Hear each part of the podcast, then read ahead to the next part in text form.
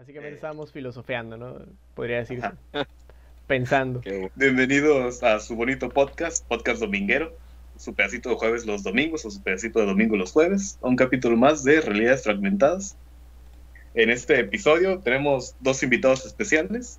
Con, eh, con nosotros está Rumil Tapia de El Viaje Cósmico. No sé si te quieres presentar. Bueno, pues buenos domingos a todas las personas que nos están escuchando. Eh, mi nombre es Rumil Tapia, soy de El Viaje Cósmico. Eh, usualmente grabo con mi compañero eh, Jean Paul.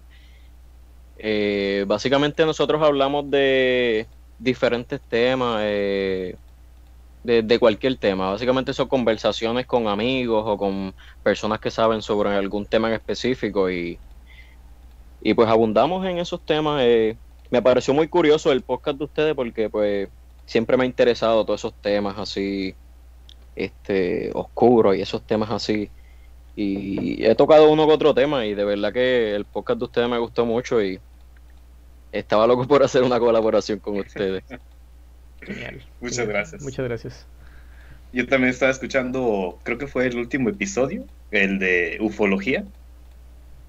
Eh, el ufología. Me pareció, me, gustó mucho, me pareció muy interesante. Y es como que siempre ah. es bueno tener así como que mucha información de muchos lados.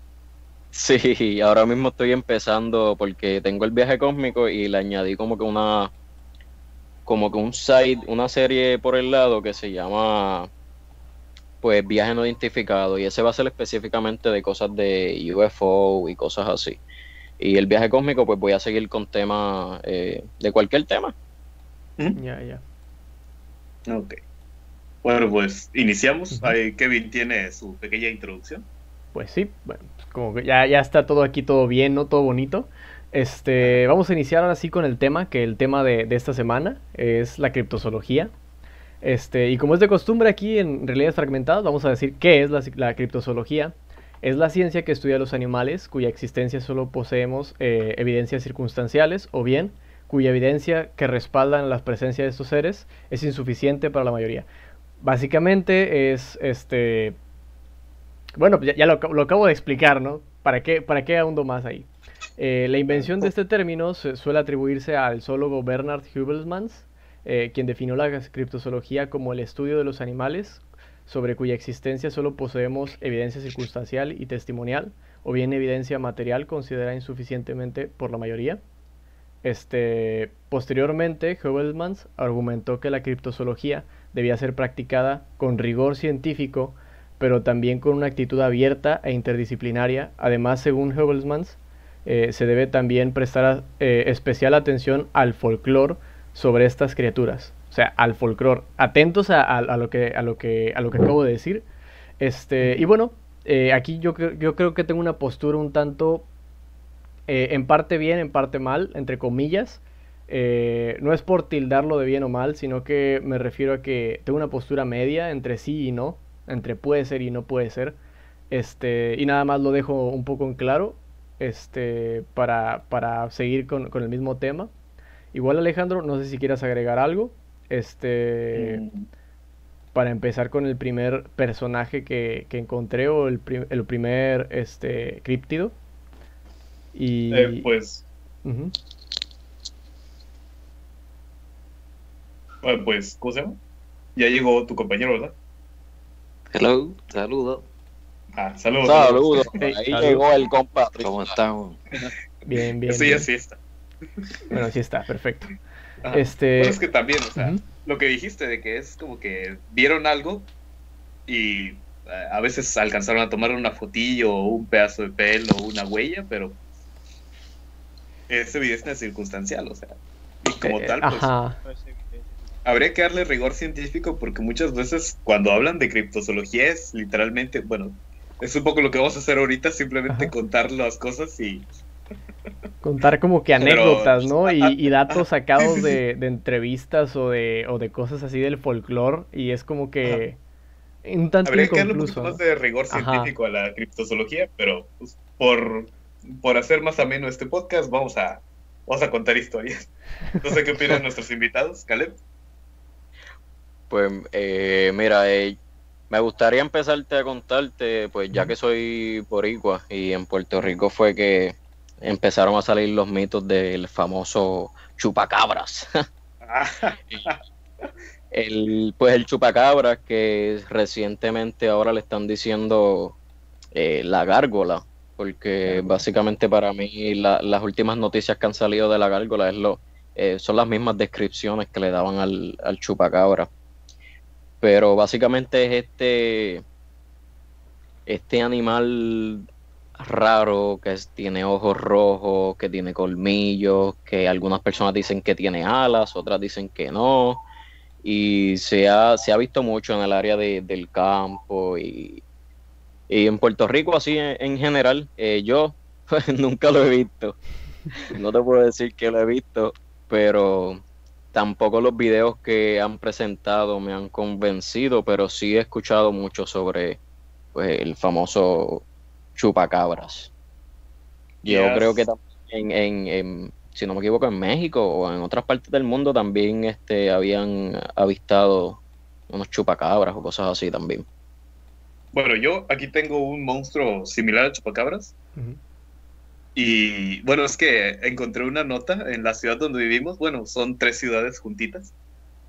Y en Altamira, que es la ciudad que está un poquito más al norte, eh, hubo un caso donde murieron cinco vacas por el chupacabras.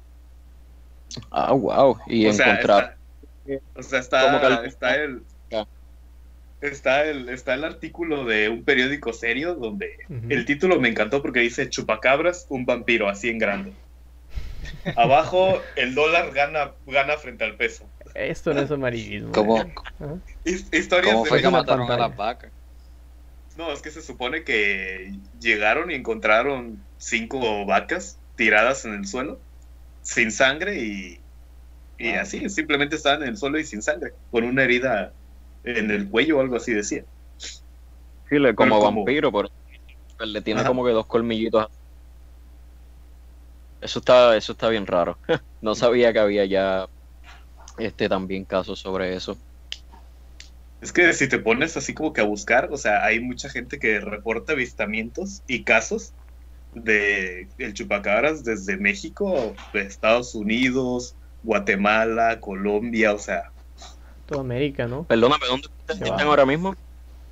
nosotros somos de México. Somos de México, sí. Estamos en, bueno, yo estoy en Tampico, Tamaulipas. Tamaulipas, estamos en Tamaulipas, sí. Es parte de playa, básicamente, cerca de playa. Somos playita. Ajá. Oh, qué chévere. Mano, yo fui a México hace como unos dos o tres años y me enamoré. Quiero volver porque hay tanto y tanto para ver que tengo, tengo que volver. Nunca terminas ¿A de qué parte conocer de México lugar. fuiste? Pues fui a varias partes de México. Este, fui a, a la Ciudad de México, también fui este, al área rural. eh, fui a varias, fui a varios lugares, no me recuerdo de los nombres ahora en específico. Sé que tuve que en el, el mismo México coger un avión de, de un lado al otro para poder ver este las pirámides y esas cosas. Me quedé en una casa de árbol. Eh, de verdad que todo bien bonito, todo me, me encantó la experiencia. Quiero, quiero volver y estar allá un par de tiempo. Qué padre, qué padre que te haya gustado. Bueno, tienes- lugar a donde llegar también. Ah, qué, bueno, qué bueno. Eh, ¿Está hablando alguien?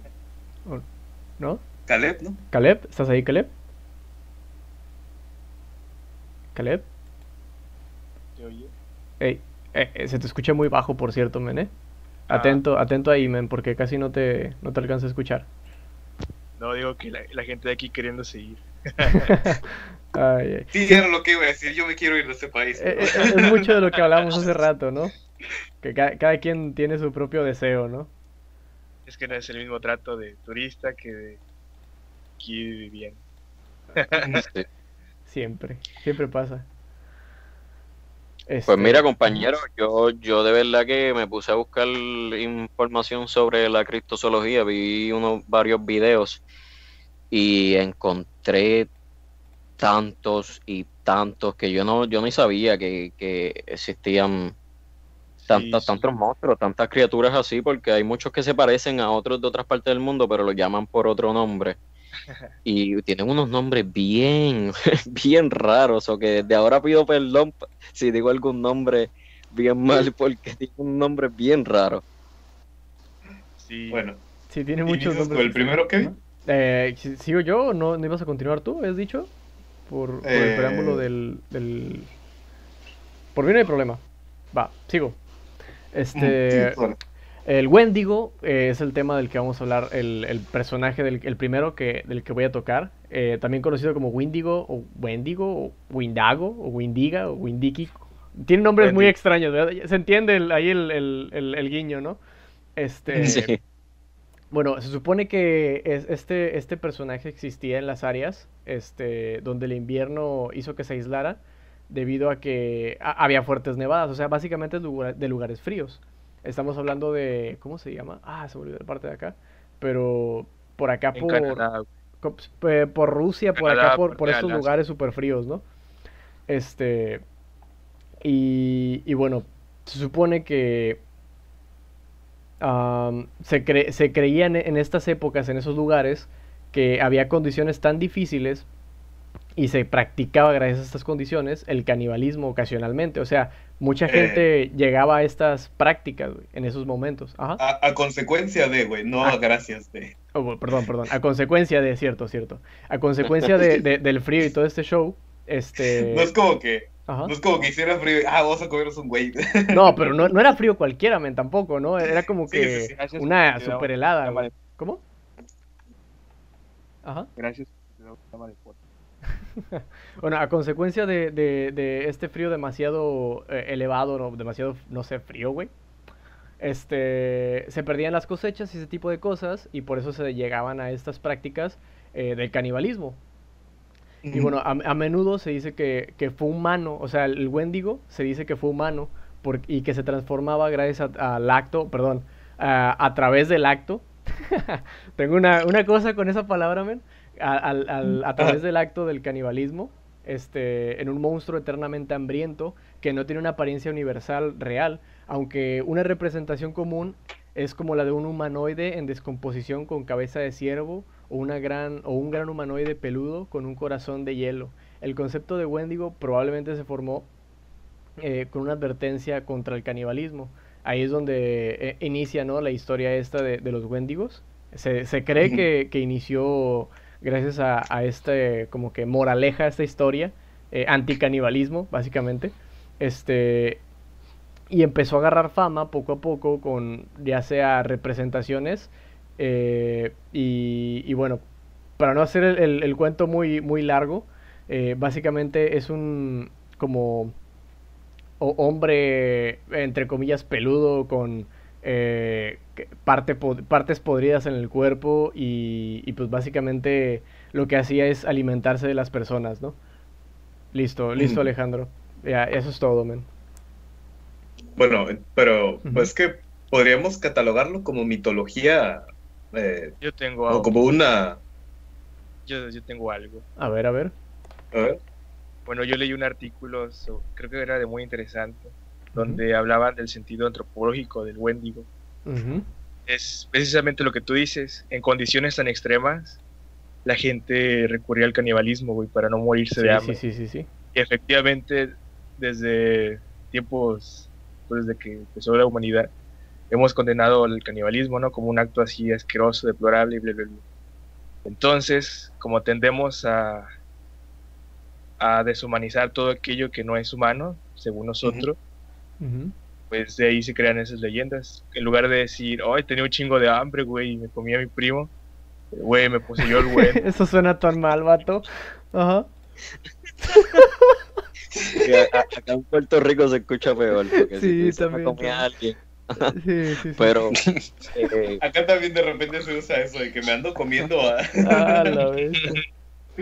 Bueno, me, Pero me acordé de. Jeffrey Dahmer, güey. y no cociné a la gente que me comí, así está mejor. Pero mira, eso, eso me parece bien curioso porque yo soy bien fanático de, de la serie Hannibal y las películas también, pero en la serie en específico, pues Hannibal es, es- es un caníbal. Y en la serie representan a, a uno de los personajes como un Wendigo. Y cuando él se va en un viaje, como que en los crímenes, whatever, lo ponen como un Wendigo. Eh, pero el Wendigo ese, eh, no sé si de lo que han escuchado, de lo que han leído, ¿él, él tiene cuernos también como si fuese un venado o eso es... Eso es... Eh, Eh, depe- esto varía. Ajá, el mito varía, depende de la cultura también, ¿no? El lugar en el que se, se, se desarrolle Me este. parece. es- creo que los cuernos es más de las culturas nórdicas. ¿no? Sí, sí, sí, sí. Es que hay una palabra muy curiosa que usó el compa de Puerto Rico: monstruos. Tendemos a monstrificar todo aquello que nos parece inhumano, güey. De hecho, por esa misma va el, el origen del hombre lobo, de- que era la explicación eh, mágica fantástica de los asesinos seriales de las culturas Mágica medievales. fantástica. Ujú. Porque Bueno, es que era. es que uno pensaba en aquel entonces, ¿no? Donde más inocente era la gente, cómo alguien podría hacer algo tan horrible, no desmembrar y matar a alguien, verlo sufrir. No puede ser humano. Y entonces ahí empezaron los mitos de los monstruos. O los hombres lobo, que es el, el que estoy hablando ahorita. Ya. Bueno, hablando de monstruos, sigue eh, uno de los míos.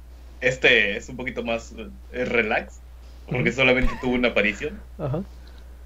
Es el monstruo de Flatwoods. Flatwood.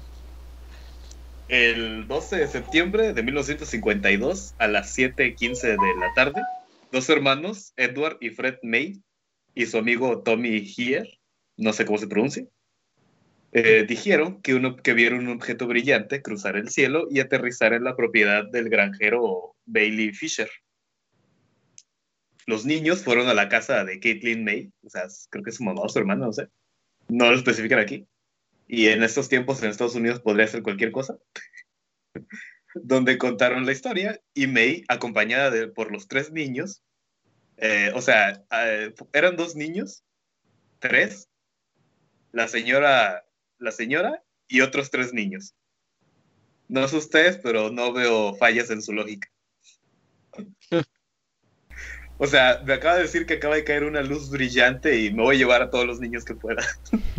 Ok. Cosas peores hecho.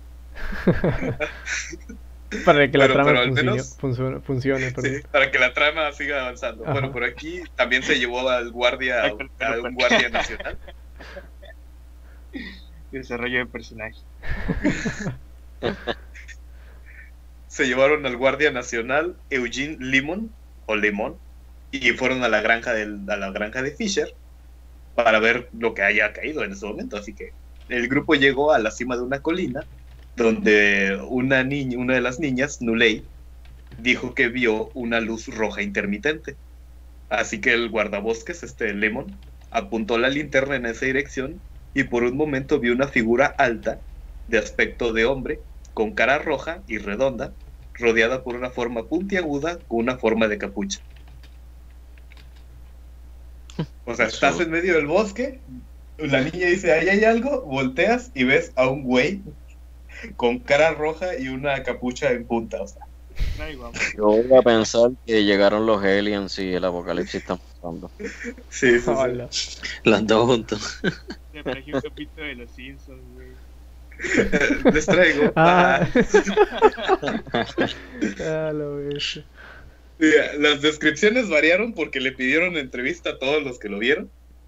Pero en sí, el consenso general es que mide aproximadamente 10 pies, o sea, 3 metros, con una cara redonda de color rojo sangre, con una forma, una gran forma de capucha puntiaguda alrededor de una cara, que muchos la describen como el as.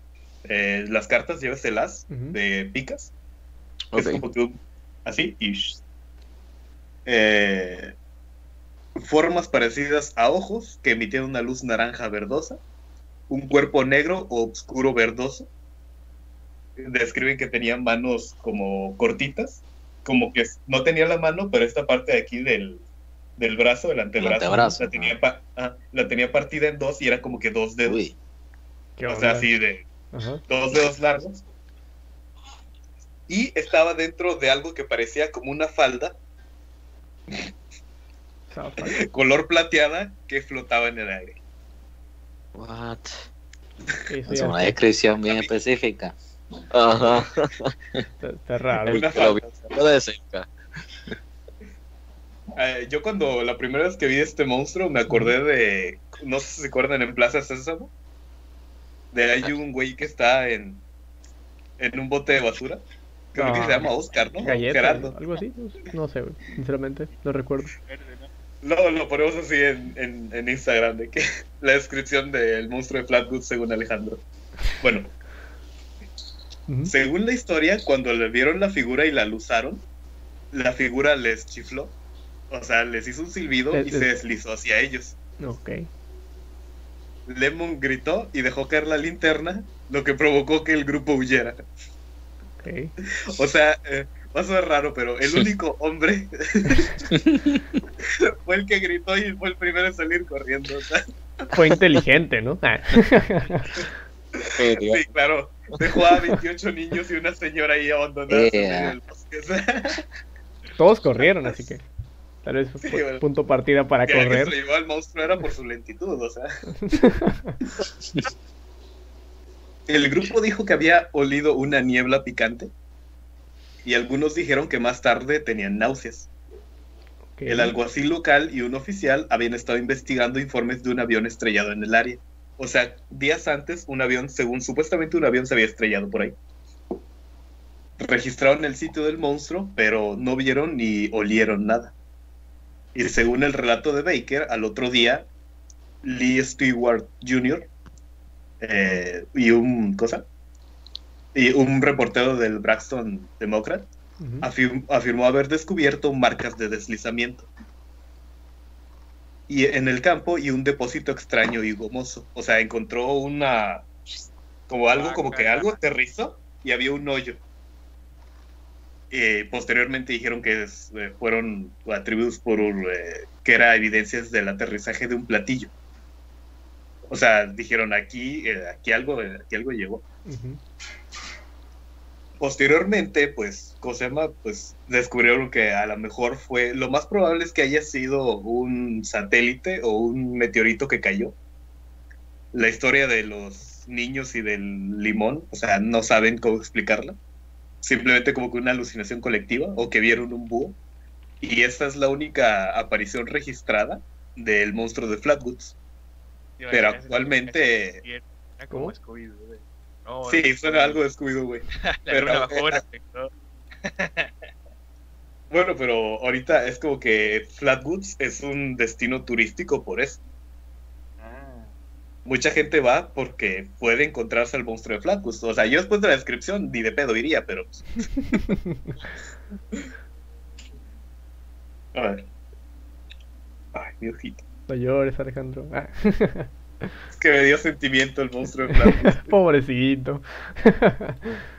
Ay, ah, mira. Ah, Así describían, ahorita, así describían su falda, güey. Una falda Como metálica que flota. Sí, sí, y el güey estaba aquí arriba flotando. Ok. O sea, no se le veían las piernas, se le veía de la cintura para arriba. Qué cosa rara. Ya sé. Eh, Oye. ¿Y qué tal si eran de los monos esos que le hacen así, güey, no? No, ¿verdad? Mal chiste, mal chiste. Chale, no, no, no, qué triste, qué triste. Este- Bueno, dale a tu, dale a tu siguiente bueno, monstruo. Este, este monstruo es un poco más tranquilo, es como que... eh, Hablar, bueno, es de monstruos, ¿no? Entre comillas. Este, yo creo que es más fácil, entre comillas, de explicar. Eh, es la mujer Oh, alada de. Vietnam. Ah, Ah. Ah, ese soy yo, bro. Este, bueno, ese es un, un supuesto ser eh, que fue Ajá. visto por miembros del ejército estadounidense en 1969 en Vietnam. Eh, se le describe con una, con una apariencia humanoide de tonalidad oscura, una altura aproximadamente de 1.5 metros y con alas similares a, a las de los murciélagos. Al, al volar emite un resplandor de fulgor verdoso de sus alas y viaja completamente desnuda.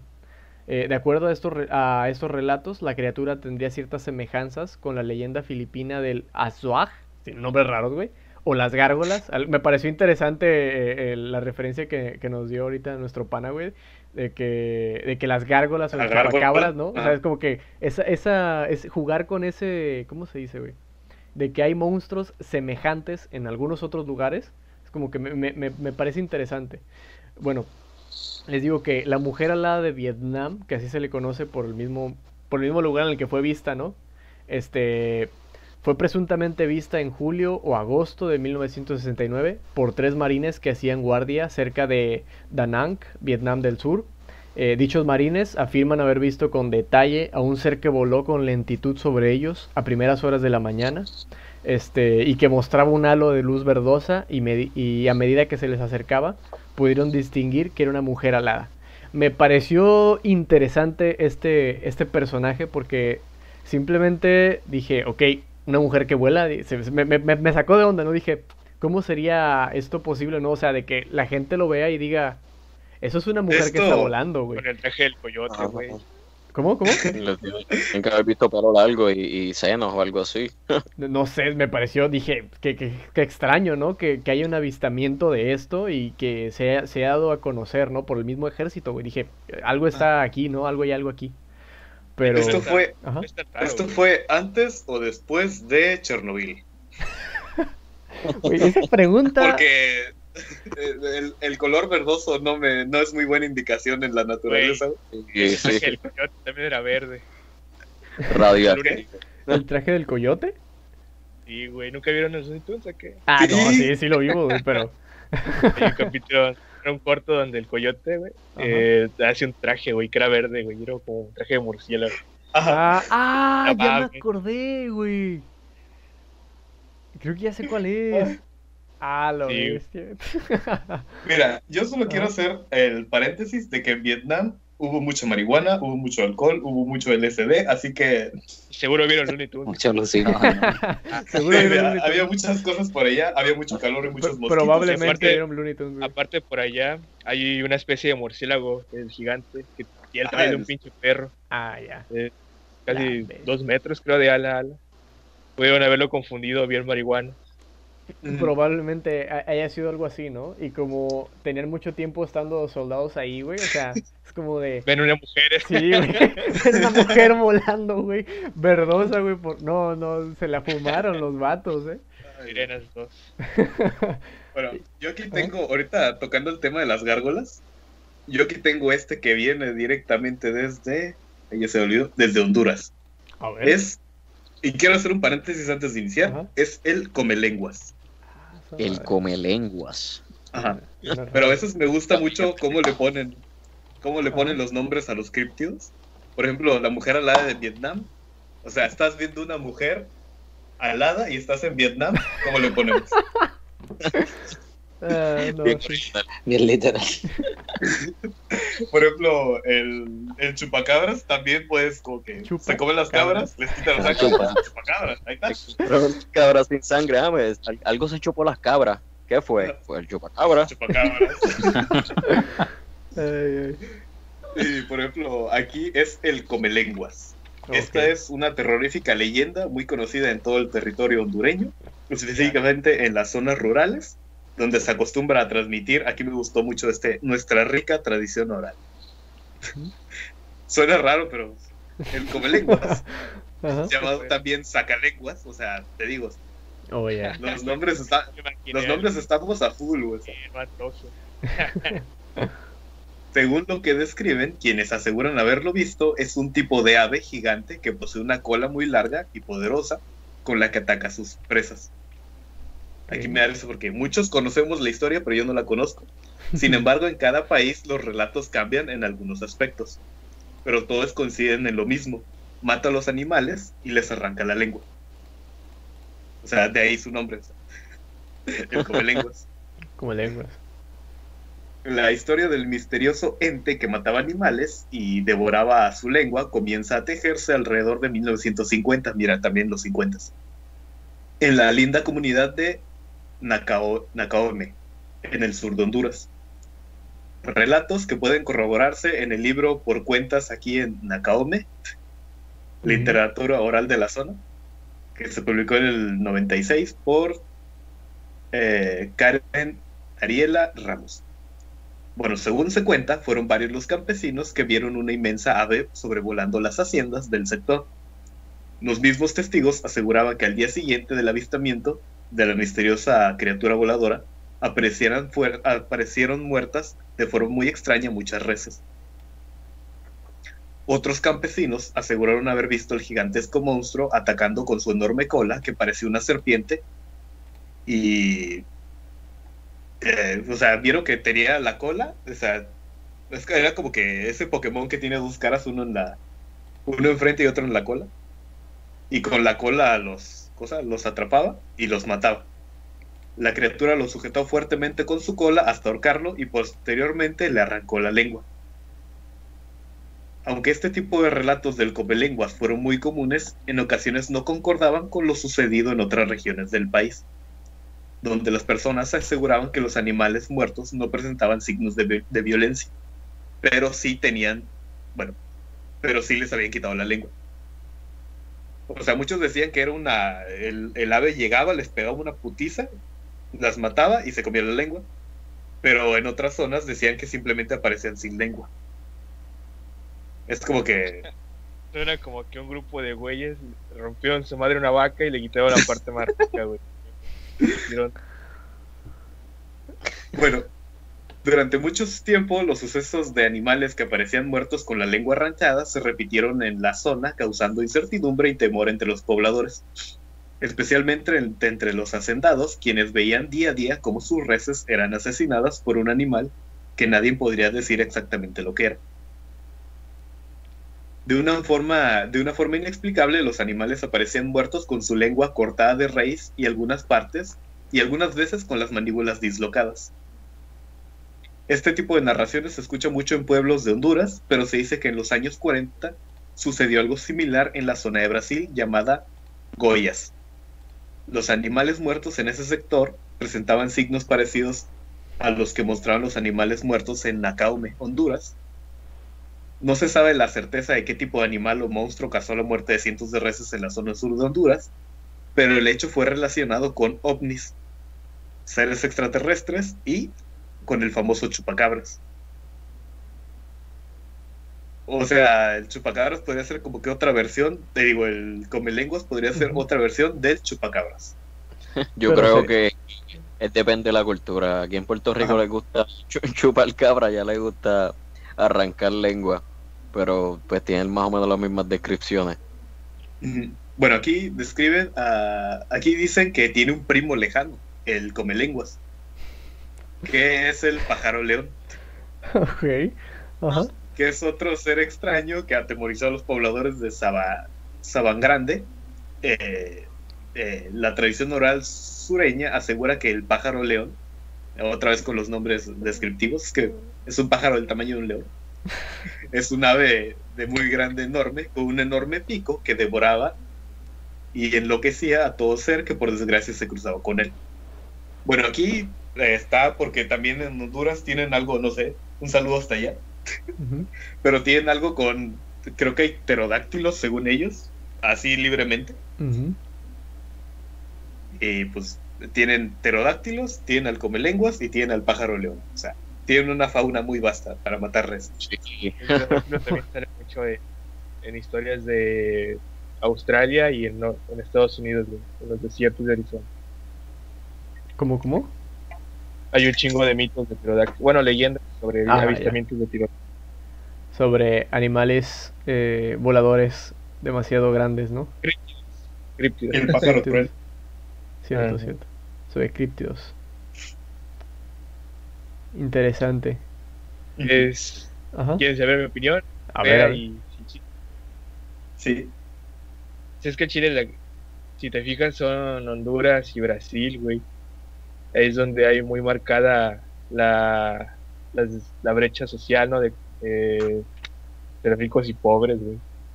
Ujú. Suena muy fácilmente a que unos culeros se metieron a las, al rancho, se verguieron a las vacas, las, le quitaron lo más rápido que pueden quitar, que es la lengua, y se fueron a chingarse algo, güey, a comérselo.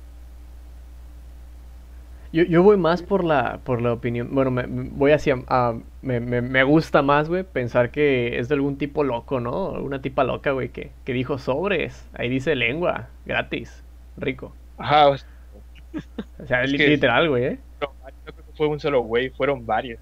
Eh, Es que, y también Yo- iba, iba a hablar sobre los. Yo, los estoy, yo, Ajá. yo quiero tomar también la posibilidad de que las vacas dijeron yo no quiero morir, yo no quiero que me maten, me suicido antes.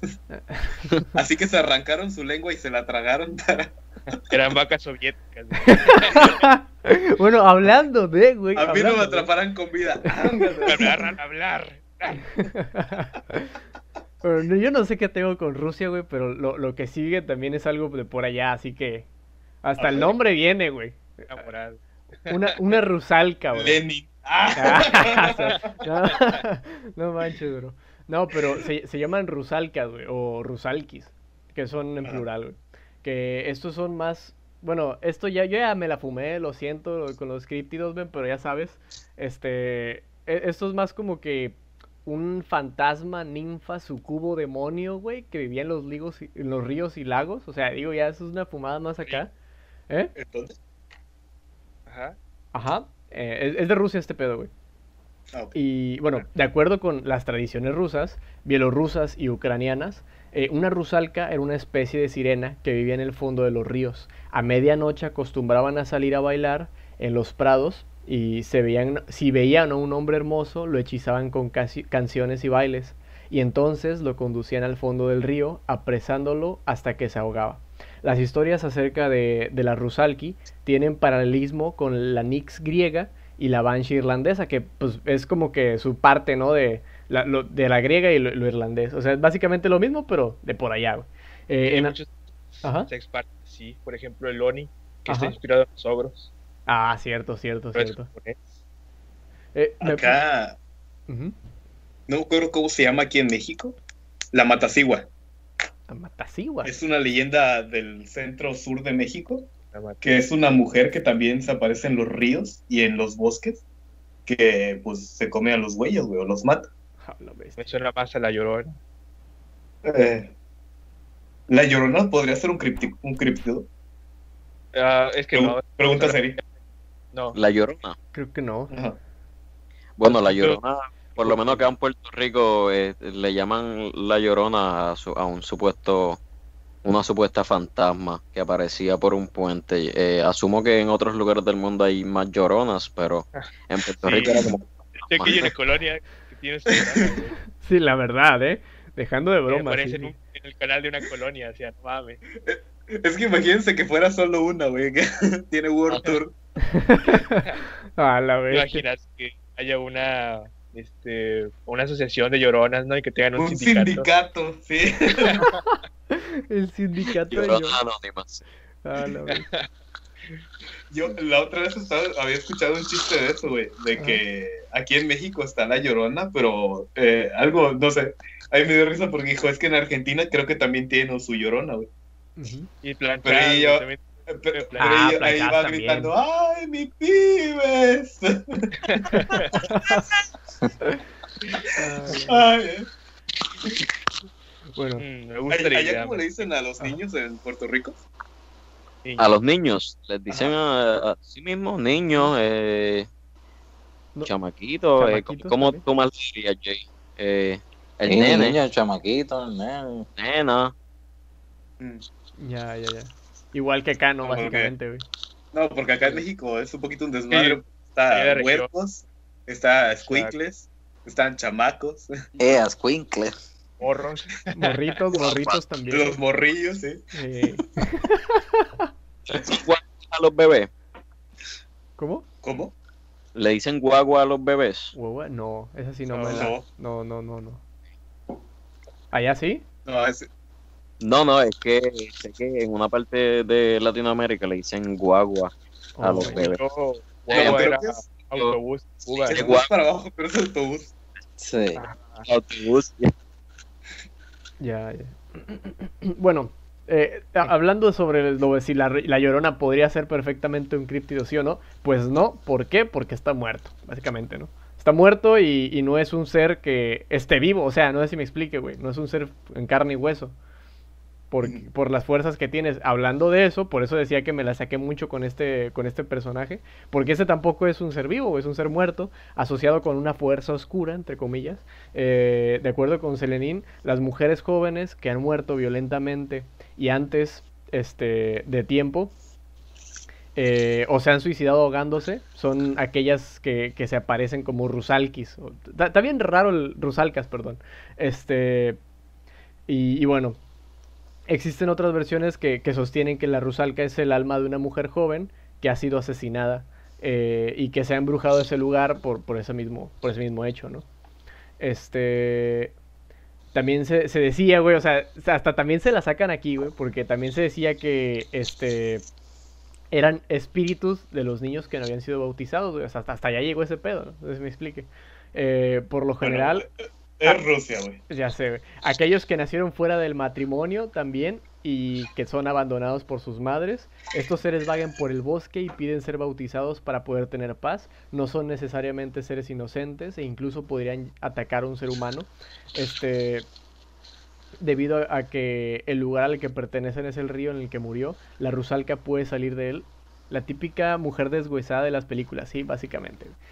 Este, debido a- a- al lugar al que pertenece en el río en el que murió, este, la rusalka puede salir de él, trepar árboles, este, donde se sientan y cantan, es como una sirena, ¿no? Es una versión rusa sirena, güey, donde sa- sa- sale de vez en cuando de su Es río. y- una, Ajá. es una sirena, pero con más vodka. o sea. A la bestia.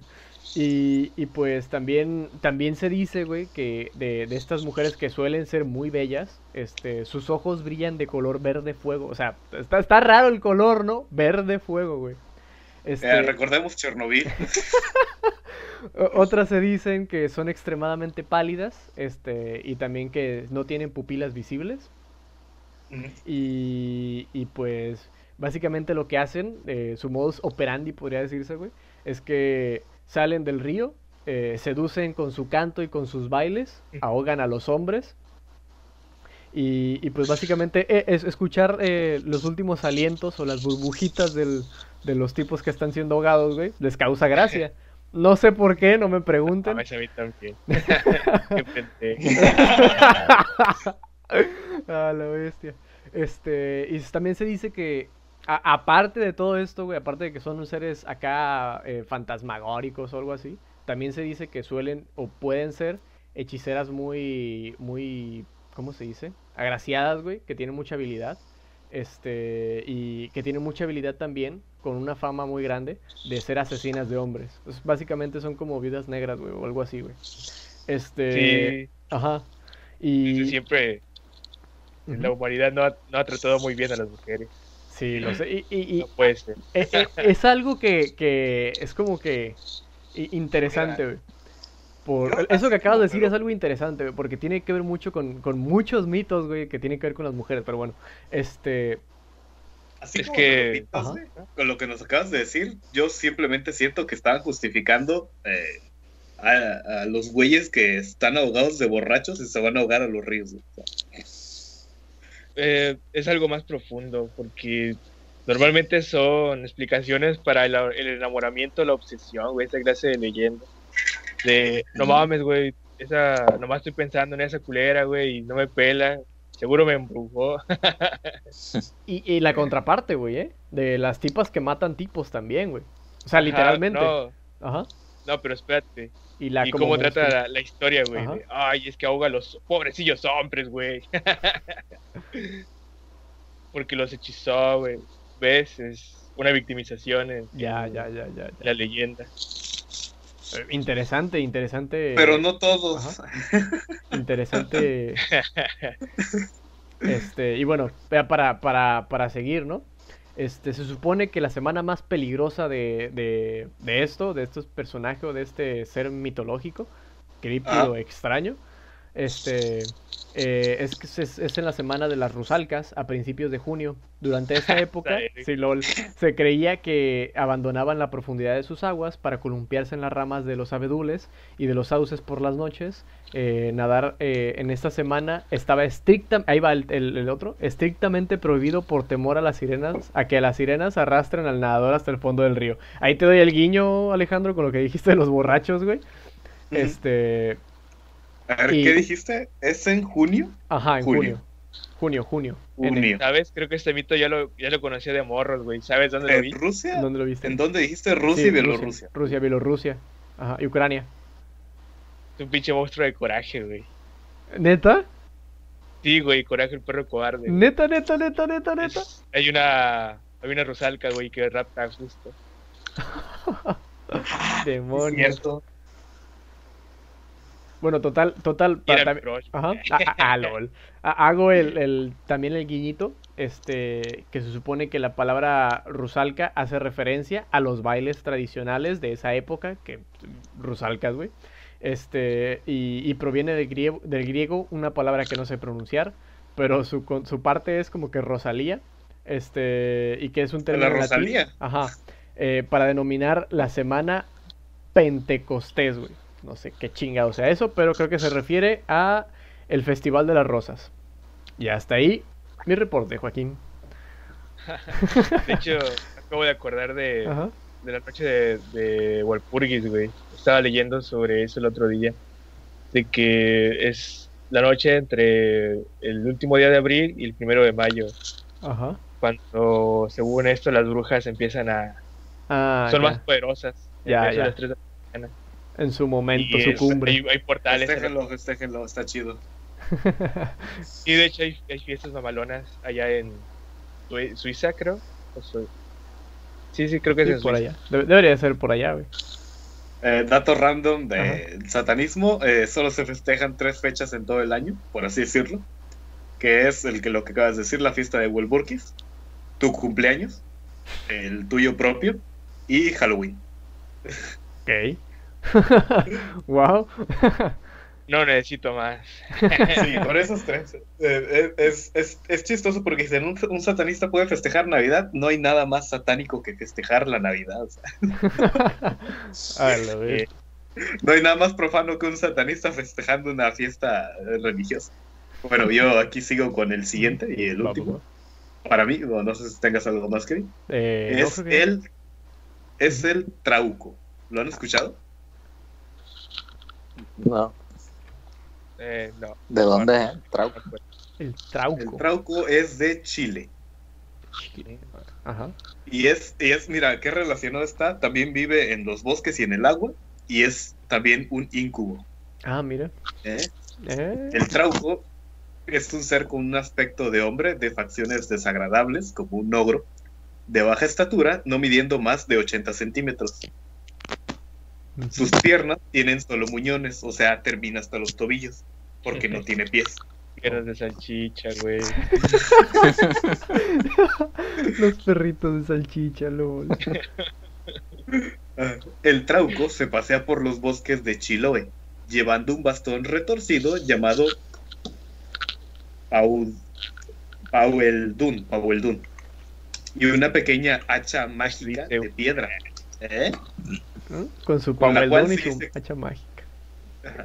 Con la cual Ah, se dice que es capaz de cortar cualquier, eh, cualquier árbol con solo tres golpes.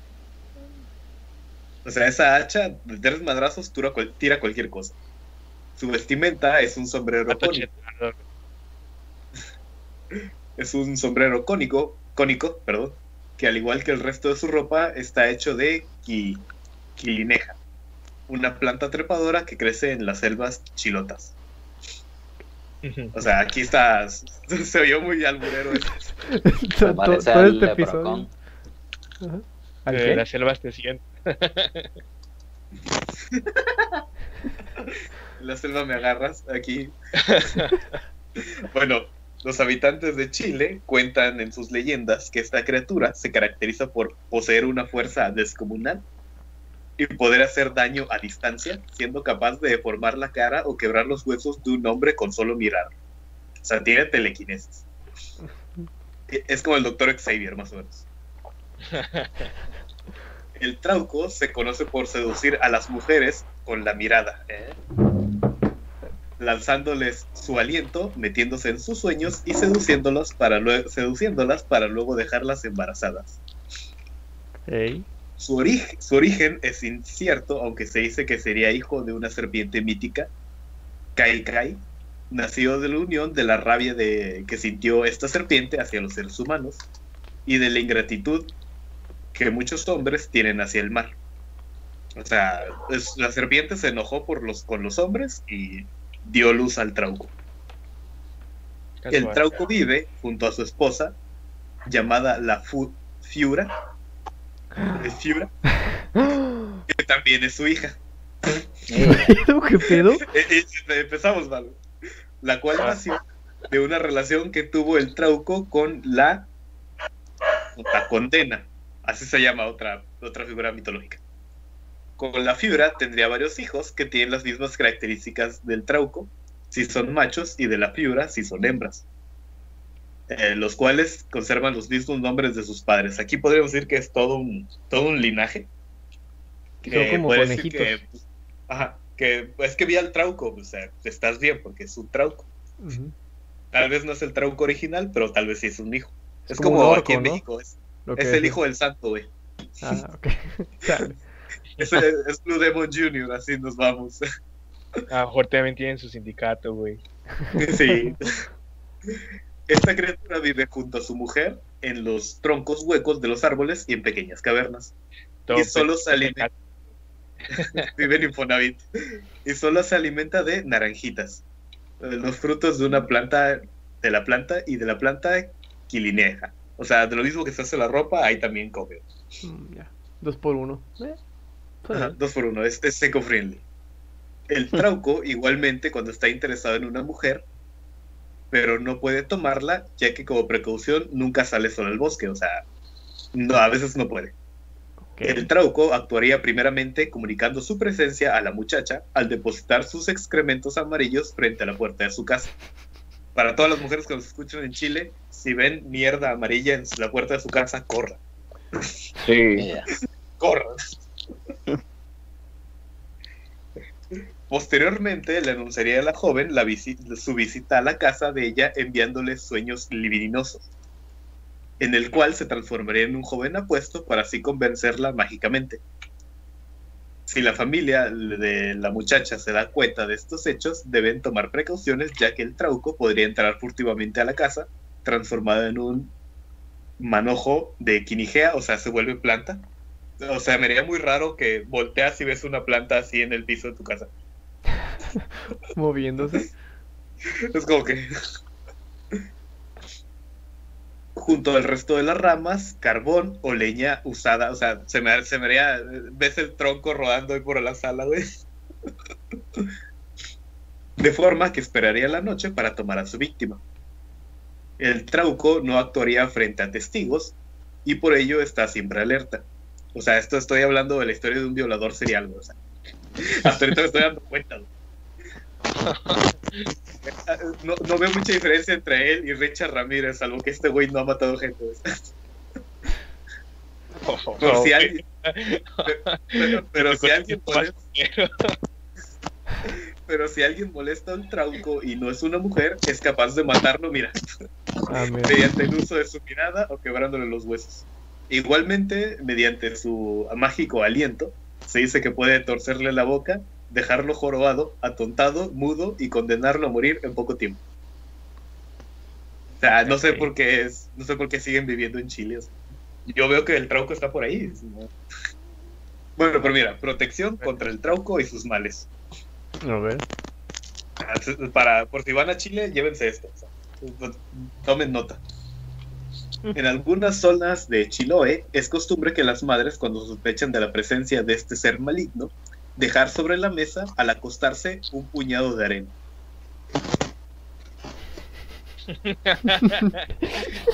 Co- co- Como el perverso personaje se siente atraído a contar los granos de arena, se le olvida, se olvida de las muchachas. Es un Teo. ¿Cómo se llama?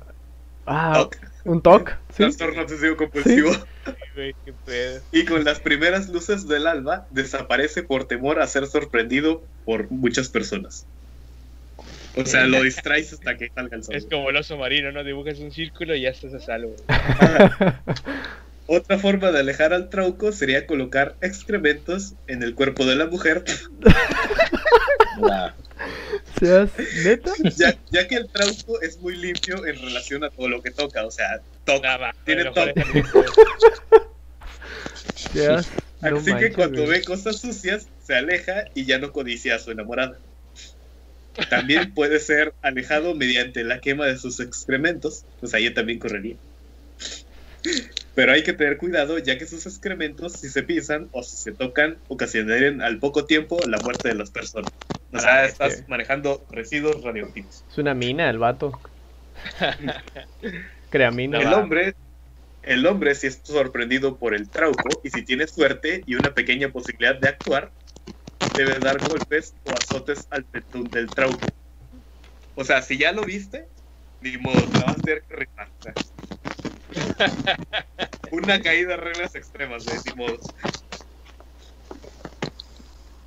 Ah, va. Eh, eh, ya que esto efectuaría intensamente a este, afectaría intensamente a este ser, así que sí, o sea, le da miedo el madrazo. No mames, a mí también, güey. qué. Soy un tronco, güey. Así el hombre puede tener la oportunidad de escapar y si el hombre consigue atraparlo, siendo este uno de los Escucha. hijos del trauco Ah, ah, original, Aguanta, aguanta. Alejandro, espera. Es que hay un ruido muy fuerte, güey. No, no, ¿Alguien tiene problemas con el audio? Pues no lo sé. ¿No? O sea, yo no soy. Ah, Ok, ok. no me digas que soy yo. Eh, no, no, no, es que se escuchaba un, un ruido muy, muy fuerte. Como que se estaban golpeando los, los micros. Creo que, creo que ya se arregló. Creo que ya Mira, está. aquí, Ajá.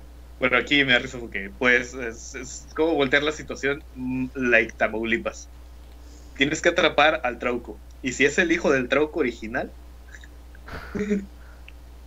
puede tener la posibilidad de atrapar al trauco y colgarlo sobre un fogón, donde se convierte en un palo que destila cierto aceite mágico y de esta forma lograr matarlo. Ok. ¿Te vas a fumar al trauco? Eh, no sé, este aceite sería un remedio excelente, eh, remedio de excelentes resultados que debe ser frotado en las víctimas de maleficios del trauco. También dejando dos cuchillos en forma de cruz en las ventanas, puerta y debajo de las almohadas. Ya. O sea, Yeah. eh, eh, no sé qué, Qué tan recomendable ¿no? sea tener dos cuchillos abajo de Debajo de la almohada. Imagina- yo a veces tengo la maña de brincar sobre mi colchón, así, dejarme caer. ¡Tras! A la bestia, güey. No, no. Ahí quedaste, güey. Quedaste, güey. Chale. El trauco. Y, y esa es la historia del trauco. Ya saben cómo defenderse de él. Mira, da- eh, Night 7 dice, como derramar azúcar para que los duendes se distraigan contando los granos. Básicamente, ¿no? Es como que se Sí, extrapola es el mismo esta... mito, pero en Ajá. otra cultura. Ajá. Qué, qué interesante, ¿no? Como, como los remedios son como que... Bueno, de Ajá. hecho, mi bisabuela me contó que cuando tuvo que dar a luz a mi abuela, eh, ella pues vivía en San Luis, en la zona boscosa, en el centro del país, en una zona ranchería. Y lo que tenían miedo era de las brujas. Y- decías. Y lo que hizo fue que se fue a una casa en medio del cerro y eh, desperdigó eh, mostaza, granitos de mostaza alrededor de la casa. Ok. Porque si llegaba a llegar, porque si llegaba a llegar, porque si llegaba a, a- a querer una bruja robarse a mi abuelita o a su hijo, se iba a distraer agarrando las, las semillitas de mostaza. Y eso le daría tiempo a que saliera el sol o a escapar. O sea, mira, Oh, ya. ¿Por qué todos tienen que ser top, güey? no sé. Pero al- algo, algo interesante es que, por ejemplo, en muchos eh, críptidos, en muchos monstruos, se maneja la idea de que tienes que eh, matarlos con un cuchillo o con un arma específica. ¿Sabes qué estoy pensando? ¿Qué, güey? Que, que son tic, eh, por- no por casualidad, sino que sean comportamientos que en algún momento en el pasado notaron y asustados dijeron, oh, la verga, es una bruja. O, oh, la verga, es un duende. Ah, ya entiendo. Es como, imagínate una persona que, que fue desplazada por su aldea, güey, ¿no? Y Ajá. que cuando en sus tiempos libres, güey, para, para pasarlo, ¿no? Lo que hacía era como que contar, este, Ah, no, no, ramitas o agarrar ramitas, güey. O algo así, vato. no, a eso no me refiero. ¿O Me refiero a que, sean, que fueron personas que tenían tic, Ajá, pero por eso. que pues en ese momento no tienen un nombre, güey. O sea, era un cabrón con Sí. comportamientos extraños. Sí, por eso, por, es exactamente eso, güey. Una persona sí. que, bueno, al menos yo, yo lo veo como alguien que, que es desplazado de la aldea, güey, o algo por el estilo. Tiene esos comportamientos extraños, este, y, y lo asocian, ¿no? Sí, A, a... porque, de nuevo te digo, güey, cuando algo es extraño o lo tendemos a, inhumanizar, Ya, ya, ya. entonces lo tachamos de actos de un monstruo o de algo que no es humano. Wow. Bueno, yo había ido por ahí que, por ejemplo, en los mentados monstruos, por ejemplo, que tienes que, por ejemplo, el vampiro, que es el más obvio, que tienes que atravesar su corazón con una, con una estaca de madera. estaca, Sí. Ujú. Se supone que ahí, ahí hay un contexto psicosexual que tiene que ver con el grado de dominación. O sea, es un contexto porque una estaca de madera es un símbolo fálico Ajá.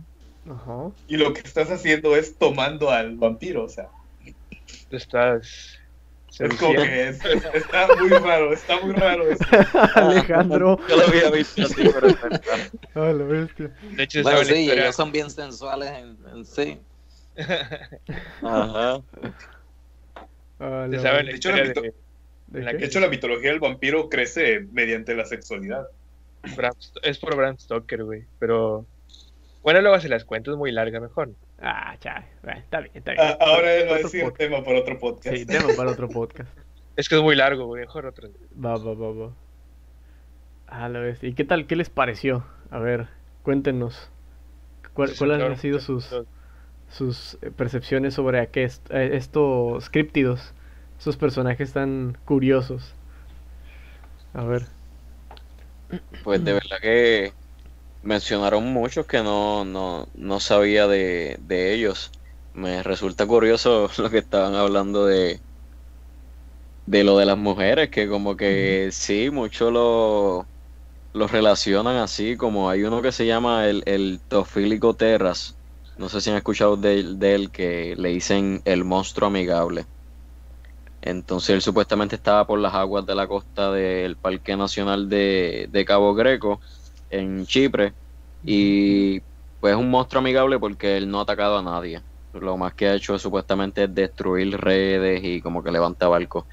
Pero lo eh, eh, es como que no hay ninguna evidencia, pero lo describen tan preciso, porque tiene la parte de arriba de una mujer, le salen cabezas de perro de, de básicamente de la parte del medio y la parte de abajo es como que de serpiente que no no, me- no me- está muy específico no me hace nada de sentido pero nunca había escuchado tampoco de un monstruo que no atacara de un monstruo amigable Suena que muy... casi todos son, todos son, mucho, pues, pues. como que han matado a alguien o han terrorizado algo este como son la mayoría pero sí este ¿De dónde es ese monstruo?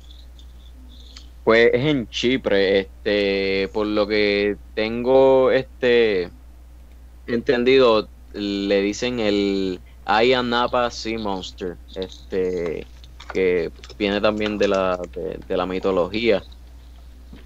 Este, pero básicamente salió de, yo creo que de un, un- del Mediterráneo, de un libro que escribió John Smith eh, Moffat en el 1889 que era sobre su viaje en el en, en el en el Mediterráneo y él fue él fue básicamente el primero en hablar de él No, ya. Suena interesante el, el, el personaje este que dices, ¿eh? Sí había de- escuchado. Ajá. Por la descripción de que un monstruo amigable, dije a lo mejor debe ser canadiense. y Yo es que. que esos güeyes son bien perfectos y bien así, bien Sí. buena onda. Everybody. Sánchez, sí, cierto. Eh, nada más era eso. Ah, ya sé, güey. No, no, me la fumo bien, bien sabroso, güey. Eh, Es un decir, ¿eh? Es un, es un decir. Recuerden que no promovemos el uso de sustancias Juego, juego. League of Legends, banda. Ya con eso hago mucho. Esa madre te acaba, güey. Sí, güey, te, que te deja mal, ¿eh? Por cierto, jugué en la mañana y no, no, no. Ay, ay, ay. No me he dado cuenta, pero estaba lloviendo aquí, acá, güey. Ah, sí, ha estado lloviendo. Se vino fuerte ahorita. Uf. Espero no se vaya la, no se vaya la luz, güey. Como aquella vez. No, por eso salí, por eso salí corriendo a cerrar las ventanas. Espero no se vaya la. Ay, Ojalá no se vaya la. ay. Ay. Bueno, pues eh, muchísimas gracias por acompañarnos. Muchísimas gracias a nuestros invitados por, por asistir. O sea, Nuestros Yeah. Gracias. Gracias, gracias. Gracias por recibirnos, sí. Gracias por invitarme. Y también a nuestro precioso público. Básicamente, gracias, gracias, gracias. Recuerden, a las 8 pm, este, hora México Todos Central, todos los domingos, todos los domingos. Este, pues aquí nos van a tener con temas interesantes, temas variados y, y pues de vez en cuando uno que otro invitado nuevo. Ay, ay. ¿y a ustedes dónde los podemos encontrar? Yo ya no soy nuevo. Pues mira, este, estamos en el viaje cósmico que se puede conseguir por Spotify o Anchor FM. Este, es- tratamos de sacar episodios todas las semanas. eh, hemos ya cumplido con eso. So que sí, todas las semanas varían los días, pero eh, todas las semanas nos pueden escuchar con temas variados también. Y aquí el compañero también, este Jay, te puede mencionar el, el otro podcast que compartimos. Pues el otro podcast que compartimos se llama Voyager Us 13MS. También pueden buscarlo como Cabina Capsular, que es uno de los segmentos que, que grabamos. Y en YouTube pueden encontrarlo. Y ese, ese es el jangueo. Ahí básicamente hablamos Sí, de. Ahí vacilamos, nos reímos. Hablar bien, lo cualquier tema que esté interesante, hablamos. Hay ambiente, hay ambiente. Sí. Sí. Genial, momentos. Y bueno, pues Pues mira, yo estoy en para, para también este, para recibirlos ustedes en nuestros podcasts cuando ustedes deseen, saben que están invitados sí, y bueno. hacemos otro episodio, hablamos de lo que ustedes deseen o lo, lo que sea. Pero de verdad, gracias por la oportunidad, se los agradezco mucho y gracias a todos los que nos están escuchando también. Igualmente, muchas gracias. Bueno, eh, gracias a ustedes por, por venir. Bueno, ya nos estamos agradeciendo mutuamente cada rato. Gracias. Sí, gracias, gracias, gracias a todos. Es como ir a la iglesia. Te vamos a dar la paz ahorita. La mano, Bueno, la mano. nosotros nos encuentran como Realidades Fragmentadas en todas las plataformas. Bueno, se supone que en todas. En Spotify y Google Podcast. También estamos en Anchor. Y pues, per áspera ad inferni. Nos vemos. Piu. Chao. Cheque. ¿Ya estamos fuera del aire todavía?